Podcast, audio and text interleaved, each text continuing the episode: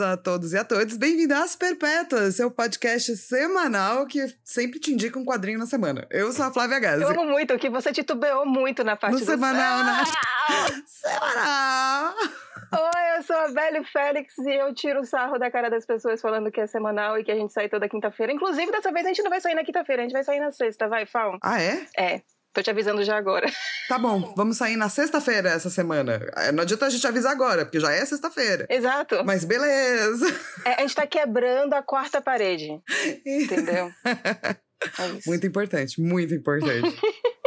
Nesse momento. Ah, é. A Lilo primeiro gosta de falar todos os lugares que você pode encontrar nós. Assim, pode encontrar a gente no Spotify, no Apple Podcast, no Google Podcast, na Amazon Music no Deezer. Porque se você, sei lá, não achar a gente em algum canto, ou então alguém chega e fala assim: ah, queria ouvir esse podcast que você tanto ouve, onde é que eu posso usar? Aí você fala: ah, eu uso o Deezer. A pessoa fala: ah, mas eu não assino. Aí você fala: ah, mas tem todas essas outras opções. Então, assim, a gente tá máximo de lugar possível e disponível. Estamos por aí e você pode ainda ser legal com a gente. Apoiar o projeto sem gastar um real. Primeiro, você dá RT em tudo que a gente postar. Exato. E dois, você dá cinco estrelas para nós nos lugares de podcast. Que fala, esse podcast é bom? Você fala, muito bom. Melhor podcast. Não existe nada melhor do que esse podcast.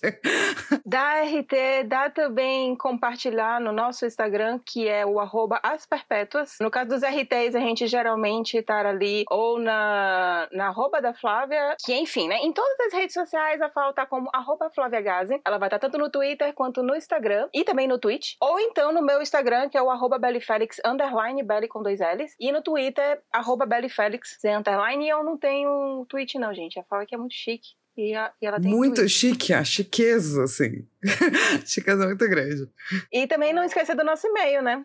Ah, é verdade. Asperpétuas.gmail.com que a gente responde e-mail. E nós vamos fazer isso sim, logo depois que eu souber Hum. qual perpétua a Lilo é hoje. Perpétua que eu sou hoje. Sabe aqueles desenhos da Looney Tunes que tinha aquele personagem que era um contadorzinho e que tava, fazia tudo de acordo com, com, com um relógiozinho assim que tinha que fazer? É, Eu acho que eu sou esse perpétuo hoje, do contador, que tá assim, seguindo todas as coisas regradamente pra conseguir dar conta da semana. Cara, meu perpétuo é bem parecido com o seu, então. Eu sou o perpétuo. É, é, eu sou o perpétuo do Excel. Que, que, nossa do céu, como eu tô olhando pra planilhas do Excel nas últimas semanas. Cara, e esses contadores sempre são carequinhas, usa aquela gola Isso. assim branca, uma gravatinha fininha. Isso. Esse é você e você usa o quê? O meu perpétuo, Eu sou perpétua. que é o da planilha, entendeu? A gente tá conectado, entendeu? Entre as nossas perpetualidades. Isso, perfeito. Nós somos esse perpétuo hoje, gente. E agora sim, eu quero saber se a gente teve mensagens, e-mails lá no asperpetuas.gmail.com. Tivemos dois e-mails. Um foi do Eduardo Salustiano, que nos chamou a atenção, falando sobre os nomes das gerações. E sim, gente, os nomes geracionais, eles são confusos, inclusive porque é uma criação de pessoas, de seres humanos. E, e, enfim, cada categorização termina, inclusive, chamando de coisas diferentes. Sim. E aí ele falou que às vezes a gente chama milênio de geração X, mas na verdade é geração Z. Não, Geração Y. é na verdade a geração Y e não é geração Z. E aí que mora a confusão, porque só pelo fato de você falar geração Z, X e Y, você já tá falando de uma classificação completamente diferente do que teoricamente é milênio, porque eles inclusive usam parâmetros diferentes quando eles fazem esse tipo de, de nomenclatura. Então, geralmente, quando você fala millennial, você deveria falar, por exemplo, centennial, você deveria falar boomers, você não deveria falar Gen X, gen- é, geração X, Z, Y, beta, alfa, que seja. Mas essas confusões, gente, são só pra alegrar o nosso dia. É, e gente, cada. E tem várias teorias de gerações diferentes que colocam pessoas em locais diferentes. A que eu gostei mais foi quando eu fui traduzir o almanac do é, Stranger Things pra Dark Side. E tinha um lance da geração Xennial, porque é uma coisa muito perdida mesmo. Porque eu acho que entre uma geração e outra sempre tem uma rebarba. Uhum. E vai ter uma rebarba entre os millennials e os centennials Já também, né? Já Exato. tem. E eles produzem conteúdo no TikTok e eles super veem as coisas da geração da, dos millennials e amam, tipo Friends e Harry Potter, mas tem algumas coisas que a cabeça deles já tá ali, no centênio. Então os caras já estão. Exatamente. Que é meia meio que é minha geração, entendeu? Acho que se você coloca uma pessoa. Por isso que eu gosto dessas meias gerações. Uma pessoa de, que nasceu em 81 é totalmente diferente de uma pessoa que nasceu em 90. Que é Sim. Uma década aí, entendeu? De passagem, de referencial e pá. Então eu gosto dessas meias gerações, assim. Eu acho que. Porque millennial, centênio, pá, é legal de falar. Mas assim. Não é 100% acurado, assim, né? Porque depende também da, do seu local, da sua cultura. Então não, não é tão 100% assim perfeitinho, não. Crise das infinitas gerações. Isso, exatamente. Esse é um bom quadrinho. Eu espero que a, a, a Supergirl não morra dessa vez. Seria bom. Seria, né? Tá bom já de matar a Supergirl. É, é. E ela é muito representativa de uma geração, né? Não precisava morrer. Bichinha, gente. Vamos pro próximo e-mail, então? Vamos. que é da Grace, que tá sempre aqui. Grace, sua linda! Muito obrigada por estar sempre comentando com a gente, sempre conversando com a gente. Ela mandou um e-mail dela mostrando que perpétua ela era hoje e é a foto do cachorro dela usando um colar elisabetano com a barriga para cima e eu queria enfiar minha cara na barriga dele, porque é maravilhoso. Sim, perfeito. Eu vi essa foto e eu também fiquei muito tomada. E aí ela ficou comentando as coisas que a gente tava falando no último episódio, né? Que, que, que tipo assim, se, se alguém já tentou dar uma cantada na gente, a gente não percebeu que era para contar, e ela disse que, nossa, se conta exatamente, né? Mas ela fala novamente que a Fal tá ali questionando a sexualidade dela, mas que por sorte ela é compromissada, então zero crises. Não tem crise nos infinitos relacionamentos. Dessa vez. Dessa vez. E aí ela foi para uma parte mais íntima, né? Ela falando de. Ela sempre teve muita vontade de fazer quadrinhos, mas ela tinha uma dificuldade de seguir com, com, com esse desejo dela. E que aí ela, ouvindo a Cora, ela entendeu que falta ela é, essa coisa dela ser egocêntrica. Que a gente falou no último episódio da Cora, Otone, é, sobre a, como muitas vezes o egocentrismo é visto como algo negativo, mas como é algo necessário também pra gente se entender. Eu acho que, pelo que eu tô entendendo do que a, a Grace está falando, é o que ela está construindo, né? Ah, que... mas é isso, né? A sociedade diz que você não pode olhar para você. Mas ao mesmo tempo, se você não olhar para você, quem você é na fila do pão? Você não sabe, sacou? Você, não, você fica sem saber. Então é, é muito difícil mesmo se encontrar na nossa sociedade, porque tudo que é, entre aspas, bacana vira uma coisa arrogante e pedante, assim. Tipo, ah, tô cuidando de mim. Tem que cuidar de você mesmo. É, e aí ela, como sendo uma pessoa que faz arte, que tá estudando 3D, que ela é ilustradora, o fato dela não conseguir se expor, porque na arte você está sempre se expondo, termina sendo muito mais doloroso. Mas é isso, Grace, pelo que você está falando aqui no seu e-mail, por mais que seja doloroso toda essa percepção que você está tendo, eu acho que você está indo no caminho certo. Uh, eu espero que em breve você consiga fazer terapia, porque isso vai te ajudar muito. E sim, vai se agarrando naquilo, naquilo que as pessoas vão te ajudando. Tipo, que bom que você está ouvindo a gente, que espero que você também consiga achar outras pessoas que vão te fazer enxergar da forma bonita como você é. Tá? E assim, Todo mundo te entende, tá? Tem uma galera que te entende. Tipo, tem uma galera que passa pela mesma coisa que você, eu inclusa. Então, só confia, em, confia e vai. Isso. Nossa, é isso. Confia e vai. Confia, vai. Falando em confiar aí, vamos pra, pra HQ então, Fal? Vamos. Que HQ que a gente vai falar hoje? Porque essa é uma HQ que é, é quase devia estar tá na, na, Tipo, ah, na biblioteca geral de todas as escolas, saca? Quem sabe? Devia ser dado como material de leitura básico, Quem assim. sabe, né? É uma excelente indicação. Chegou agora esse ano, então, né, já fica a indicação para para bibliotecários e pessoas que trabalham em escolas que possam indicar, alunos também. A HQ se chama Pele de Homem, no original é Podom. É Podom. É muito estranho. É, tem o roteiro do Zanzin e a arte do Hubert. A editora é Nemo. A tradutora foi a Renata Silveira. O editor responsável é o Arnaud Van, que ele é o, o, o, editor responsável pela Nemo. Saiu aqui no Brasil em 2021 e foi lançado originalmente em 2020 e fez assim um puta barulho quando saiu, na época do Angoulême. Se não me engano, acho que ele concorreu ao Fauve d'Or eu sempre tenho muita dificuldade de falar isso. Mas tá bonito, tá bonito! Tá bonito, tá bonito. Achei, achei, achei que você falou bonito. Uh. E, se eu não me engano, não ganhou, mas eu acho que. Mas eu lembro que quando saíram os indicados, eu fiquei muito, caramba, quero quero muito essa HQ e eu fiquei muito feliz da Nemo ter trazido. Inclusive, esse era um, eu já tô até adiantando aqui um comentário. É, a Nemo, ela sempre faz, traz as HQs dela num determinado formato, né? Um formato Nemo, por assim dizer. E essa HQ saiu, não saiu nesse formato, ela é um pouco maior. E o fato dela ser maior conseguiu favorecer bastante, assim, a arte. Deu um espaço, deu um respiro para as cores, pro traço, que eu achei que ficou muito bom. Essa, essa, essa edição, editorialmente, está muito bonita. É isso, né? Às vezes a HQ fala com você, né? Uhum. Tipo, de qual vai ser o formato dela e o que, que ela precisa ser para existir direito, assim, né? Eu queria pedir desculpas, gente, porque começou um- uma bateção aqui perto. Uhum. Só que é o único horário que a gente tem pra gravar, tá? Então vai ter bateção. Te bota a musiquinha de fundo. É, então, porque tá tipo pá, pá, pá, e não é isso. essa, essa é a vida. É técnica Mas é- industrial. Isso, exatamente. É, apesar de não ter nada a ver com HQ. Nada a ver. É, é para criar esse contraste, entendeu? Exato. Isso, entre a vida da HQ e como a gente tá lendo ela hoje.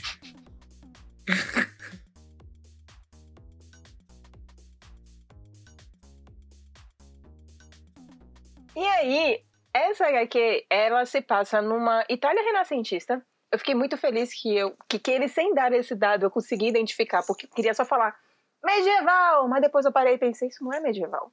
Pois Essas são é. coisas tão diferentes. Não, é bem, é bem feito, né? Essa a pesquisa, assim, né? Ela sai muito bonita. Eles não precisam realmente falar. Você já entende que tá rolando ali uma outra coisa, né? Sim, que é tendo uma questão de ali, aquela época de comércio, aquela parte das grandes navegações, você já fica meio assim, tipo, hum, eu acho que eu tô mais E até da galera mesmo, né? Do tipo, das questões que são trazidas pelos personagens secundários também, das questões que aparecem no bar. É a fofoca de bar sempre que vai definir qual é o momento histórico que você tá, entendeu? Perfeito. tipo, se um dia você viajar no tempo, você fala, nossa, onde vim parar? Não sei. Para do lado de um bar e escuta as conversas. É assim que você vai saber qual é o momento histórico que você tá. Inclusive é por isso que toda toda quest de RPG começa na taverna. Sim, que é o lugar das informações. Como é que você vai saber o que tá acontecendo se não, se não for pro bar? Ah, bar, eu- rádio, peão. Os dois a 80 km por hora. Convence. Ah, mas eu não tô jogando medieval, tudo bem, tô jogando vampiro, vocês vão pra boate. Exatamente, tudo bem. Ah, mas eu tô jogando mago, você vai pra boate. ah, mas lobisomem, você vai pro point onde os lobisomens vão beber. Exa sempre, o importante é estar num lugar onde as pessoas bebem. Isso. É isso que importa. Mas voltando.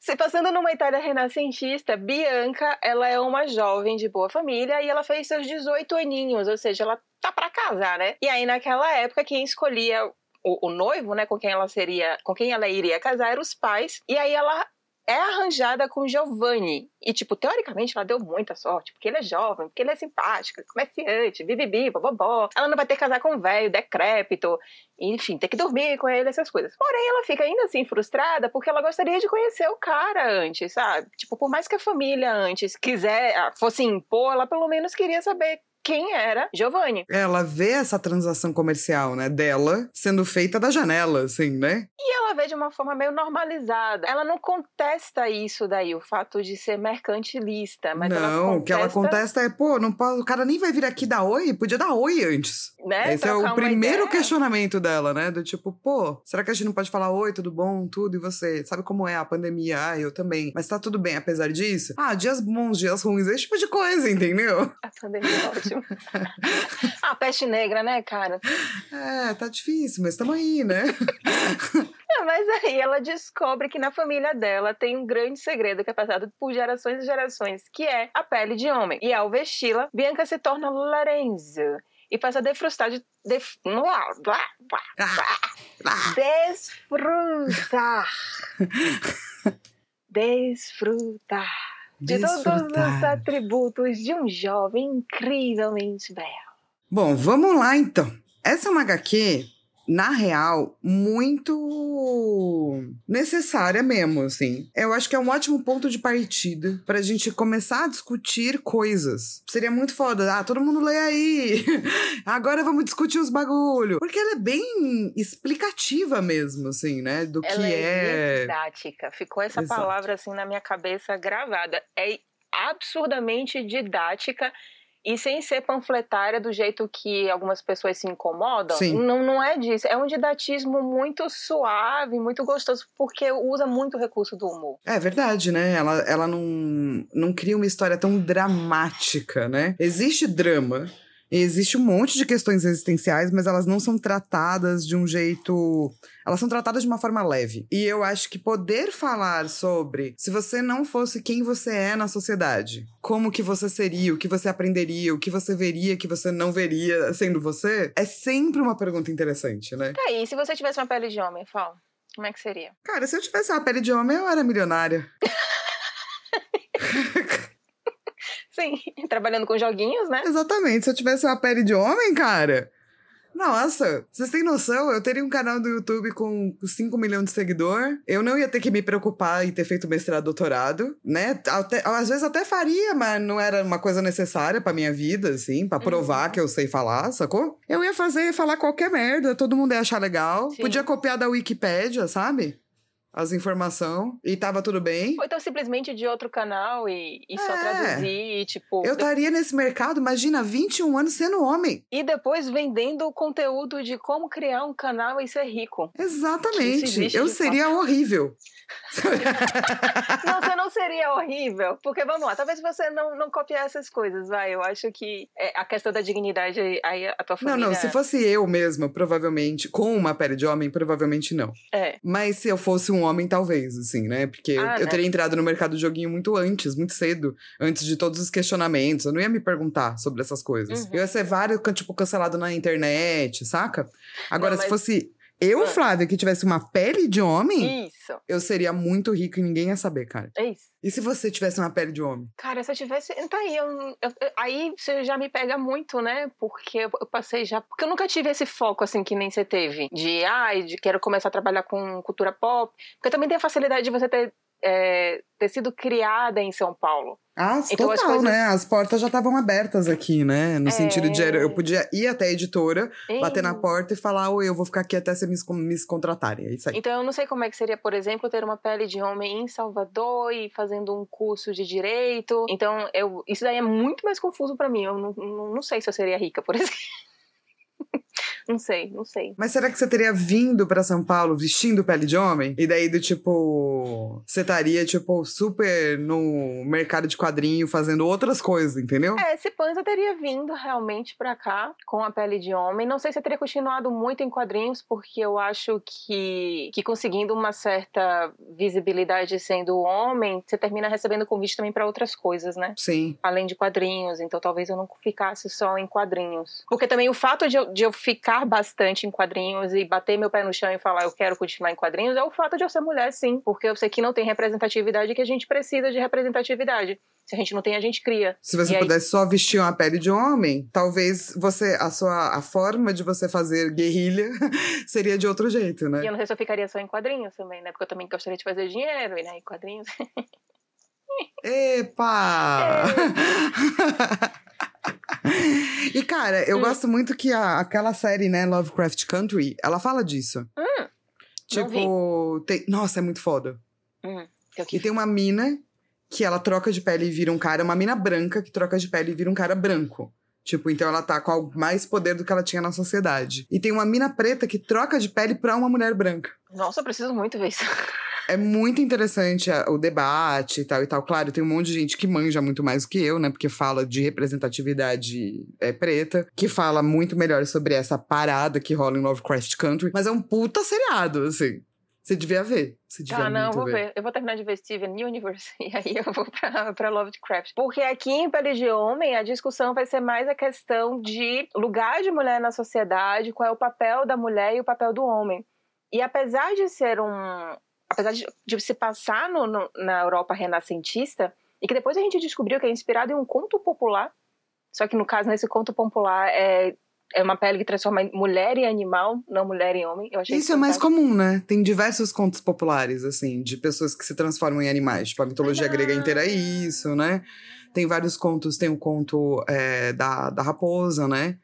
É, japonês, tem um monte de contos, assim, de pessoas e mulheres que trocam de peles para animal, assim. Aqui a gente vai ver muita similaridade com a nossa com a nossa realidade. Então, por exemplo, essa questão da mulher ter que precisar casar já é uma coisa. Depois que ela casa, ela, ela até hoje a gente ainda tem a mulher como posse, é, a mulher como reza. A Fal tem uma história dela da vez que ela perdeu a sua identidade, que você precisava do, do seu marido na época. Eu fui refazer minha identidade, fui eu e meu ex-marido, né? Na época, meu marido. E daí a gente chegou lá e ele fez a identidade dele de boaça. E daí falaram pra mim: ah. É, pra gente fazer a sua identidade, como você é casada, você precisa da sua certidão de casamento. Falei, por quê? Ele não precisa da certidão de casamento dele. Daí eles falaram, ah, porque quando uma mulher, quando casa, a certidão de nascimento dela fica inválida. Daí eu falei, porque eu sou posse? É. Nossa, fiquei tão puta. Eu falei, vamos, eu vou ficar aqui, eu vou chamar minhas amigas feministas, nós vai ficar na porta, deixa eu fazer a minha identidade. Daí ele falou, ai, tudo bem, tá escrito que você é solteira na sua identidade? Eu falei, sim! Daí o cara me deixou fazer. Olha. E daí, chegando em casa, meu ex-marido falou, porra, que saco! Que merda! Vamos separar. Falei, vamos, vamos separar que vai ter menos problema. Daí a gente descobriu que não é verdade. Porque depois que você casa, a sua identidade, né, sua certidão de nascimento como mulher, para de existir at all. Então, agora que eu sou uma pessoa separada, para eu comprovar minha identidade, quando pedem certidão de nascimento, eu tenho que levar minha certidão de casamento e minha averbação de divórcio. Caralho! É. Então, né, gente, como a gente tava falando, as coisas não mudaram tanto assim. É, então não parece que mudou, mas legalmente não muda muita coisa assim, não. Você tem noção disso? Que eu tenho que ficar andando pra lá e pra cá, tipo, com a cópia da minha certidão, assim. Você anda com a sua cópia de, da certidão de, de, de, nascimento. Eu ando com a cópia da minha certidão de casamento e a cópia da minha verbação de divórcio, pra eu poder existir. Hum, é isso, né, Bianca? Vamos, vamos, vamos encher bastante pele de homem, porque. Mas. Dá muito ódio, né? Dá muito ódio. Dá... E Porque ele não tem que fazer o mesmo, sacou? E, e, não, e faz a gente, inclusive, repensar, né? O quanto que a gente também quer casar, de fato. para ter toda essa treta daí. E o pior é, o problema tudo... agora é a lei que se você morou dois anos junto, já é uma união estável. É. Não, e pensa que juridicamente é melhor você casar por vários é. benefícios que é. existem. É. Então, e até assim, por escolha, né? Porque, tipo, uma união estável, ela é geralmente, se você não vai até o cartório, ela é geralmente uma é, comunhão parcial de bens. Uhum. Se você quiser uma separação total de bens, uhum. daí você tem que. É, ou você vai ter que ir até o cartório, porque você vai uhum. ter que uhum. dizer que você quer isso, entendeu? É, é, gente, casamento é um troço assim que eu aconselho realmente que vocês estudem sobre. se tiver um amigo advogado, pede conselhos, conversa, porque tem muita trâmite que a gente não sabe que existe. Agora, para mim, já é melhor casar. Que daí eu não tenho que levar dois papéis, eu levo um só. Agora, falsa é casa todo dia, se você quiser. Eu tava super pensando em fazer isso, assim, tipo, ir casando, assim. É, tipo, casei com sei lá quem, ah, separei. Casei com sei lá quem, separei. Que eu queria muito que acontecesse na minha biografia. Flávia Gazi foi isso, isso e aquilo outro. Casou-se 25 vezes, saca? E você pode fazer que nem meu amigo e ir pegando o sobrenome das pessoas também. Isso, que quero. Você fica Flávia, não sei quem, não sei quem, não sei quem, não sei quem, não sei quem. Não sei quem. Né? Gazi. Gostei. Vou fazer isso aí, que eu quero isso na minha Wikipédia. Tá bom, eu gosto, vamos. E todo ano vai ser uma festa nova. Isso, imagina, Flávia Gás casou no 80 vezes. Segundo semestre tem o seu aniversário, então primeiro semestre é festa de casamento. Isso, é o casamento, perfeito. É a Lilo como... tá feliz dançando. como bem casado todo ano. Mas aí o que que acontece nessa história? Que a gente tá aqui falando, ah, mas Ok, a Bianca ela vai usar uma pele de homem e aí vai acontecer o quê? Para ela descobrir como a vida dela como mulher é bizarra. Putz, cara, o pior é. é. que a primeira coisa que acontece com essa mulher é ela conhece o futuro marido dela. Isso, como Lorenzo. Enquanto ela tá vestida de homem, exato. E aí, mano, já era. E o pior é que ela age de uma forma meio tímida, só que a pele de homem ficou super bonita nela. Só que o marido dela, o, o futuro marido dela, o Giovanni, se encanta pela beleza de Lorenzo, porque a pele dele parece que recebeu mil beijos do sol e brilha brilha e não sei o que, bibibi, bobobó. E aí você já fica com a cara assim do tipo, tá, o Giovanni, ele é gay ou ele é bi? Porque eu fiquei com essa dúvida. Eu também, no começo eu também. Né? Você fica tipo. Uh. E aí começa todo esse romance. E ela também vai se envolvendo um pouco com o Giovanni, ao ponto de tipo, putz, eu queria que ele gostasse de mim da forma como eu sou. Só que o Giovanni ele vai dando várias deixas de tipo, não, mas a mulher é um ser inferior. Por que, que eu vou respeitar uma mulher? Porque era exatamente a visão que tinha naquela época. E enquanto isso, ela vai descobrindo como é que é a vida de homem com festa. Inclusive, ela começa a descobrir uma realidade masculina que quebra todo o paradigma que ela foi é, criada. Ela conhece um artista que ele é super cultuado lá na época, mas que o cara gosta de se vestir de mulher. Sim. Nas festas de carnaval, ele se veste de mulher não para transformar a mulher no em um bar, ser à inferior. noite, ele se veste de mulher, né? Não é, não é uma coisa uma vez por ano. Não é pra fazer fantasia, pose. É, não é uma Isso. fantasia escrota. É porque, tipo, ele também se entende, ele gosta de se vestir de mulher, ele gosta dos dois. Acho que, acho que é mais ou menos isso que esse personagem gosta, né? Ele gosta Sim. dos dois. E ele gosta muito de pintar homem pelado, porque ele gosta de ver homem Justo. Né? a beleza masculina. É, não mais. justo. Acho que, tipo, né? hoje em dia a gente tem tanto fotógrafo. Bora fazer um nu aí, que é sempre né, o mesmo estilo de mulher. Pelo menos, é, né? Esse cara é tipo isso. Não, ele pinta fato- os corpos que ele acha bonito. E de fato, o trabalho dele depois vai parar em museu, vai parar no meio da cidade, as pessoas cultuando. E nesse barzinho, nesse boteco que ela vai, ela descobre Ah, Eu adoro. O boteco. Que, tipo, eu adoro aquele boteco, cara. Eu acho que o boteco é um dos melhores personagens dessa HQ, assim. O boteco, é, é- acontece muitas coisas incríveis naquele boteco. Tem Eu se queria pegando. ser a- o dono daquele boteco. Tem homem se pegando, daí tem briga. Daí eles cantam e dançam, daí eles ficam pelados. Daí eles se escondem da polícia. Daí tem um lugar em cima pra você fugir. Esse boteco é maravilhoso, gente. Melhor boteco. É muito, muito, é muito incrível. E aí você fica tipo, gente, mas a então a gente já tá aqui falando sobre como a vida dessa Bianca é miserável, já tá falando aí do- dos homossexuais, e, e tá falando também meio que de amor no final dessas, no final de contas. Porque a, a, a Bianca ela não sabe onde é que ela se coloca no meio dessa história toda, porque ela queria ter um parceiro. Mas o parceiro não quer ter ela, ela não sabe como é que ela pode escolher esse parceiro, o parceiro só vai querer ela se for sendo homem. E aí, no meio dessa história toda de que ela tá tão confusa, ainda tem o diabo do irmão dela. Sim. Ó, mas vamos primeiro dar um kudos aqui pra ela por não ter contado pro Giovanni que ela pode usar pele de homem. Nossa, então, a Bianca é uma personagem. Aqui acho que realmente vem essa questão de como os personagens eles são muito bem construídos. Não só os personagens principais, mas também os personagens secundários, porque todos eles são marcantes. Ela tem duas melhores amigas que você também fica muito na cabeça sobre quem são essas, essas personagens. A mãe dela, né? é Muito interessante. A mãe é maravilhosa, o pai parece pouco, vai. E a Bianca, ela é retratada de um jeito muito racional. Sim. Ela tá sentindo muita dor, ela, ela tem, real, tem a questão passional lá dela, né? Porque ela se Emoção. apaixona pelo Giovanni, né? Quando ela tá na pele do Lorenzo. E, tipo, é foda. Imagina você poder, ou você se apaixonar por alguém que não te quer como você é. Só se você estiver vestindo uma fantasia,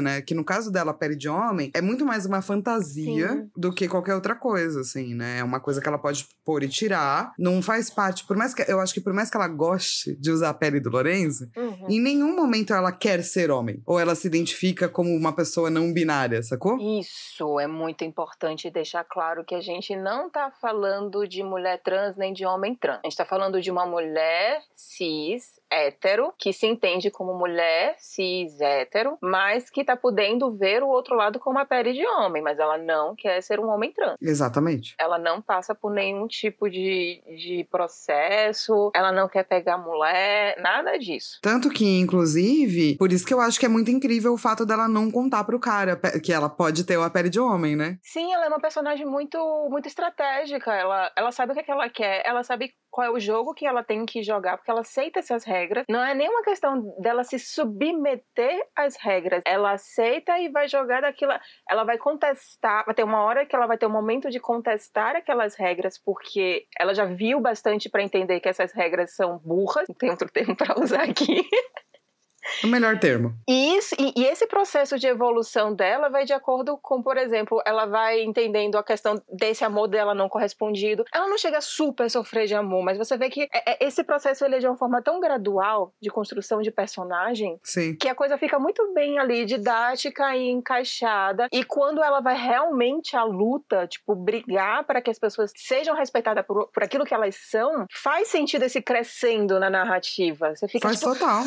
vai, Bianca! Não, cara, ela Lorenzo. como Lorenzo é muito louco, assim, né? Do tipo. E, e, e te faz questionar, né? Se ela não tivesse a pele de Lorenzo, ou seja, se ela não pudesse atuar como um homem na sociedade, ela também não teria feito nada daquilo, mesmo querendo. Não, ela taca fogo no puteiro porque ela tá vestida de homem. Sim. Se ela tivesse como mulher, ela não ia fazer metade do que ela nada. fez. Ela não ia conseguir fazer nada. A coisa louca é isso também, né? Porque além da gente ter esse papel da sociedade extremamente é, é, com essa teórica superioridade masculina, na região onde passa a história, começa a ter um, um fanatismo religioso também muito forte, que é inclusive causado pelo irmão dela, que é Ângelo, se eu não me engano é o nome dele. Ângelo. Que é exatamente para fazer uma alusão a anjo, não sei o quê. Só que é um menino completamente Mala. enrustido. Mala! Nossa, que pessoa odiosa! Ele é extremamente problemático. Sempre foi uma criança chata que os pais falaram: ah, não, deixa ele lá, ele é só. Ele é tão genial, ele é tão incrível, ele é tão inteligente. Mas ele vai para aquela parte da, da, da cultura religiosa cristã em que começa a criticar a mãe, porque a mãe tá com um decote muito grande, as mulheres, porque as mulheres estão mostrando o cabelo e o cabelo é sensual, os homens, porque os homens estão de camisa aberta tomando sol e aquilo ali é, é algo que Deus iria recriminar. Então vai para todo esse fanatismo extremamente parecido com o que a gente também está vendo hoje em determinadas religiões brasileiras, e eu não tô nem falando de outras culturas, que te, e, e, e ele grita tão alto que as pessoas não calam a boca dele e as pessoas começam a achar que aquilo ali tem lógica, ao ponto de acontecer um caso que eu achei bastante. que é nem eu achei, né? Que é bastante emblemático na história que existe um casal, tem uma das melhores amigas da Bianca, o marido dela sempre tá traindo ela, todo mundo sabe que ele tá sempre no puteiro traindo ela, e aí ela se revolta, resolve trair ele uma vez, no que ela é traída, ela é apedrejada, tem o cabelo cortado, é colocada dentro de um de um de um monastério, uma coisa assim, tipo, ela tem que ser sumida da sociedade, tipo, ela ser... basicamente ela é aprisionada, assim, né? Enquanto é... o cara tá o quê? De boa na casa dele. Não acontece nada. nada. E quando o Lourenço vai lá e fala, mas isso aí é injusto. Ah, mas é que a mulher. Que absurdo e... que ela fez isso. É, mas as leis são diferentes para homem e para mulher, gente, até hoje. Enquanto a gente tem leis de controle do corpo feminino, as leis são diferentes para homem e para mulher. Tadã! Tipo, nenhum homem precisa do conceito, é, o consentimento da parceira ou do parceiro para fazer a vasectomia. E sem precisar dar esse exemplo, a HQ fala exatamente isso. Porque a partir do momento em que Ângelo tenta controlar o corpo do homem, de outros homens, começa a falar que quer que os caras podem e não podem fazer, é que aí os caras falam, tipo, opa. Agora passou do limite. Que quando era só com a mulher tava bem, mas agora tá chegando no nosso. Temos que fazer alguma coisa para derrubar esse cara aí. E nisso, Lorenzo Bianca vai fazendo tantas revoluções. Ela faz. Ela taca o fogo no puteiro de uma forma tão divertida. Nossa, é maravilhoso. O carnaval que ela cria, mano. Tão car catártico, que você fica tipo, ah, eu queria, estar, eu queria estar naquela festa. Eu também. Né? De novo, eu estaria, eu seria a dona do bar, né? Ou o dono do bar. Então eu certamente estaria naquela festa. Porque esse era meu papel no, no, no HQ Pele de Homem. O que, que você quer ser? Eu quero ser o dono do bar. Mas assim, é muito, é muito louco porque. Porque o quadrinho deixa tudo isso muito claro. Hum. Você sempre tem aquela coisa melancólica. Que é um, que merda que ela tem que fazer isso. E dois, que merda mais ainda que ela não pode fazer sendo ela. Hum. Que eu acho que é a coisa que fala, né, para todo mundo que é minoria. Todo mundo que é minoria entende isso, assim. Tipo, que merda que temos que ainda falar sobre isso. E que merda que, por mais que a gente tente mudar, nananana, as pessoas só vão dar atenção real quando tiver acontecendo com a coisa mais padrão do mundo. Tipo, quando tava rolando aqueles Me Too lá, e tinha um hum. monte de mulher denunciando o homem, um monte, nada acontecia. Daí um homem denunciou um ator. Ah, daí esse ator. É, foi a única coisa que as pessoas lembravam, porque ele tinha mexido com um homem e não é, com uma mulher. É. Curiosamente, é uma HQ criada por dois homens e Sim. eles souberam fazer isso muito bem. É sempre bom de ter também exemplos positivos quando a gente fala assim que ah, homem não sabe escrever mulher. Às vezes homem sabe, gente, mas via de regra não. É. não, é que eu acho que é isso, requer pesquisa, né? Requer pesquisa, requer ir atrás de coisas, requer entendimento. E eu acho que eles foram atrás e fizeram um ótimo trabalho. Eu acho que é por isso que é tão didática também a HQ. Uhum. Se fosse escrita por uma mulher, não seria tão didática. Verdade. Porque ela não, o objetivo dela não é ensinar homem. E nem o objetivo desses dois dois homens é ensinar homem. Então é uma HQ muito didática. Se. É, essa, essa ficou a minha impressão, assim, sabe? De por que, que a HQ era tão. Tipo, explicando. Ela explica muito bonitinho, né? Ela deixa meio que sem dúvidas, assim. Não abre dúvidas para nada. Eu acho que é uma ótima, é uma ótima HQ para começar uma conversa. Fiquei muito impressionada, inclusive, quando eu postei uma fotozinha lá, que é, inclusive, explicando, né? Eu postei uma foto no meu Instagram que era a mãe dela. A mãe dela sabe da pele de homem, né? Da Bianca. E ela fala que ela prefere não fazer. É, é, tipo, ela prefere não interferir nas coisas. Ela sabe que as coisas estão erradas, mas ela prefere ficar ali meio que acomodada por uma questão de segurança. E eu entendo bastante a mãe dela também, porque realmente eu acho que dá medo, eu acho que é um negócio que requer um determinado posicionamento e uma decisão de vida, de Sim. você se mexer. E quando você tem toda uma sociedade, uma cultura estruturada para que você seja apedrejada, tenha o seu cabelo cortado da forma que você não quer, que você depois seja enclausurada. Realmente, por que, que você iria querer se levantar contra aquilo ali? Então é importante o papel da Bianca, dela chegar e não necessariamente retrucar a mãe, mas ela mostrar, né, por que, que foi importante aquilo ali para ela e por que, que hoje a gente vê isso também importante. Sim. É, então, eu também postei só uma partezinha e todo mundo ficou, que HQ é essa? E a resposta é, gente, sigam os perpétuos. é assim que você descobre. Mas, mas eu acho que ela, ela causa esse impacto. Ela tem um. É por isso que eu acho que a galera também ficou tão loucona quando ela saiu, assim. Ela Sim. é uma HQ impactante. Sim. Porque ela não deixa dúvidas. E é muito louco o, o, o fato de usar o recurso da fantasia. Porque eu acho que você. Eu pelo, eu, pelo menos, vai. Eu esqueço que aquilo ali é uma fantasia. Sim. Que a pele de homem é mágica. Não existe, né? Não existe. E aquilo ali poderia ser um conto de fadas, sabe? Parece ser tão real. Porque trata do, da, dos nossos temas de uma forma tão realista que eu fico tipo. É uma fantasia. Eu, sabe, tipo, como categorizar pele de homem? Fantasia de humor histórico? E dá vontade de dizer. É, é uma HQ de ficção histórica. Porque é meio isso, assim, né? Eles fazem esse trabalho muito bem feito mesmo, assim, de deixar essas coisas bem colocadas. E eu acho que fala muito também sobre educação sexual. Uhum. Porque a Bianca não tem educação sexual. Gente. E daí você descobre o quanto isso é necessário, sacou? Na verdade, que nenhuma mulher tem educação sexual. Sim. Nenhuma. E todas elas aceitam o fato de que o cara vai só chegar ali, fazer o serviço dele e vai embora. E aí você fica tipo. Não, a mãe dela não quer falar com ela sobre a noite de núpcias. É muito maluco que não se fale, assim, sabe? Essa, essa, ela tem 18 anos nessa, né? Naquela época, era. Ela já era bem mais velha, assim, né? Vamos combinar que vivia até os 40, por aí. E ela não sabia nada do corpo dela, de nada, nada de nada, de nada, de nada, de nada, assim. E daí, quando a gente fala da importância da educação sexual, é isso que a gente quer dizer. Uhum. Ninguém tá falando de ensinar a ser gay. Porque se tivesse esse manual, gente, eu queria ter ganhado o manual de ensinar a ser pan quando eu fosse jovem, entendeu? Não ganhei. Demorou mó cota, assim, pra eu entender. se eu tivesse um manual. Quem sabe, né? Teria passado aí por um outro caminho, as coisas teriam sido mais fáceis. Exatamente. Inclusive, estou, já tô a favor já de você ter esses manuais. para quando as pessoas pedem, ô, oh, tem um manual aí de gay? Pô, tem esse aqui, é um compêndio de várias possibilidades, nananã, precisa se encontrar mais fácil. Você não tem que ir procurar na internet, assim, já tá tudo compiladinho pra você. Mas isso não é educação sexual, isso é só vivência, gente, de é, orientação de sexualidade, é totalmente diferente, assim. Educação sexual não é um manual de como fazer sexo, é para você identificar o que é o seu corpo, o que é o corpo do outro, é, o que, que é legal, o que, que não é legal, o que, que as pessoas podem fazer com o seu corpo, o que, que elas não podem. E pobre sobre Bianca, né, cara? Que pelo menos ela descobriu, né? Tendo pele de homem. É. Ela só descobriu porque ela se tornou um outro homem e aí ela teve esse acesso, mas as outras mulheres ainda pensam que tipo é só o homem lá fazer o serviço para ela engravidar, ter os filhos que tem que ter, porque afinal de contas ela é um objeto reprodutor e apenas isso. E acabou, e você fica tipo, gente. E assim, o pior de tudo é que não é às vezes não é tão diferente do que. Assim, é bastante diferente do que a gente tem hoje, é, mas não. Não. É, mas é, não. mas não. Tem, mas acabou. Exatamente. Tem, mas tá escondido. É. Tem muita gente que ainda vai casar exatamente só para ter filho. Tem muita gente que vai aí.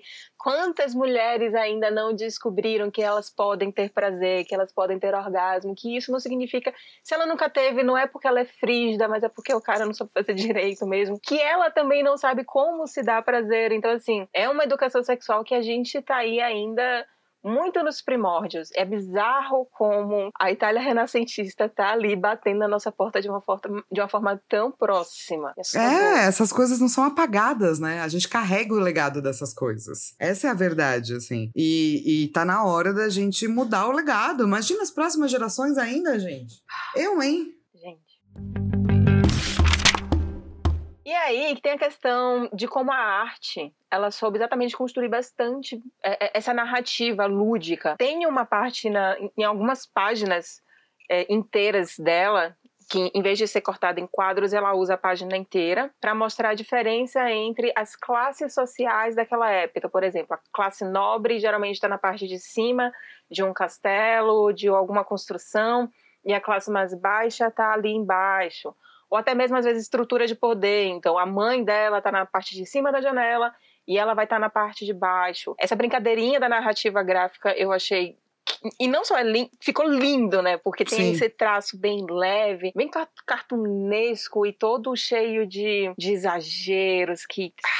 Ah, é maravilhoso. E às vezes também tem umas outras páginas em que tá sei lá, passeando pela cidade. Tá lá o Lorenzo e tá lá o, o namoradinho dele. E eles vão passando por vários locais da, da cidade como se fosse uma espécie de um labirinto, né? Entra por uma porta, sai por outra. E vai passando pela página toda, como se fosse serpenteando. Sim. E essa estrutura para você ficar brincando na página, como se fosse um, um sei lá, um RPGzinho, assim, é, é novamente uma forma lúdica de mostrar passagem de tempo, de mostrar conversa, de mostrar como é que eles, com o tempo, estão se tornando mais próximos um do outro. Todas Sim. essas formas de contar a história é que vai deixando, além do texto, né? Vai deixando tudo isso muito mais gostoso de ler. As cores também são lindas, meu Deus, as cores. As cores são muito gostosas, assim. E elas fazem um serviço muito bom de te mostrar aquilo que precisa mostrar. Para mim, as cores são meio videogame. Quando você, no videogame, às vezes você tem um negócio que tá brilhando, entendeu? para você indicar pro jogador. Olha para cá! E eu acho que as cores fazem isso, assim. Elas têm um.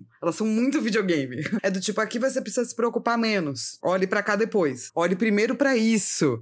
Então as cores vão te levando a identificar, assim, o que da narrativa é importante, assim. Além também de, por exemplo, o puteiro que a gente... Puteiro. O bar que a gente está sempre falando, ele geralmente está em vermelho. Às vezes ele vai estar tá com as cores todas em azul, porque, ah, as pessoas estão ali como civis, então. Estão só conversando. Mas na hora que aí entra os caras para realmente se pegar, para brigar, para ter todos os pecados, né, teoricamente, por assim dizer, fica tudo vermelhão. Tem uma hora também que quando eles querem mostrar estranheza, de não pertencimento, então o personagem fica toda branca. Que é exatamente porque, tipo, tá tudo muito colorido, mas aquela personagem ali tá com uma coisa estranha. Aí eles usam branco. E a Bianca é inteira branca, né? E a... Hum, exato. Que, se, que é o não pertencimento dela para sempre, né? E a partir do momento também que você pode visitar um outro mundo e voltar, você fica naquela coisa, né? Você não, part... não é parte disso e também não é parte daquilo. Você nunca vai pertencer 100% a nada. Assim. Pois é. E aí, essa arte estilizada, além das cores, ele também foi usando, exagerando partes do corpo. Bianca, ela tem sempre um olho muito grande. Tá, você fica. Você achou ruim. De viadinho, o... assim, né? Sabe? Você achou ruim o olho do, do Frederick Peters, mas isso era um olho grande, o da Bianca. Mas isso me incomoda também. Fecha o olho! Fecha o olho! Mas ela quer aprender! Imagina, você tá com a pele de um homem, você vai ficar com o olho, tipo, desse claro. Claro, e tipo, ela é meio viadinho mesmo, no sentido da gente colocar essa coisa da inocência, Sim. né? Ou passear no bosque, pá. Uhum. Mas, cara, fecha o olho. Me incomoda esse personagem muito olhudo, gente.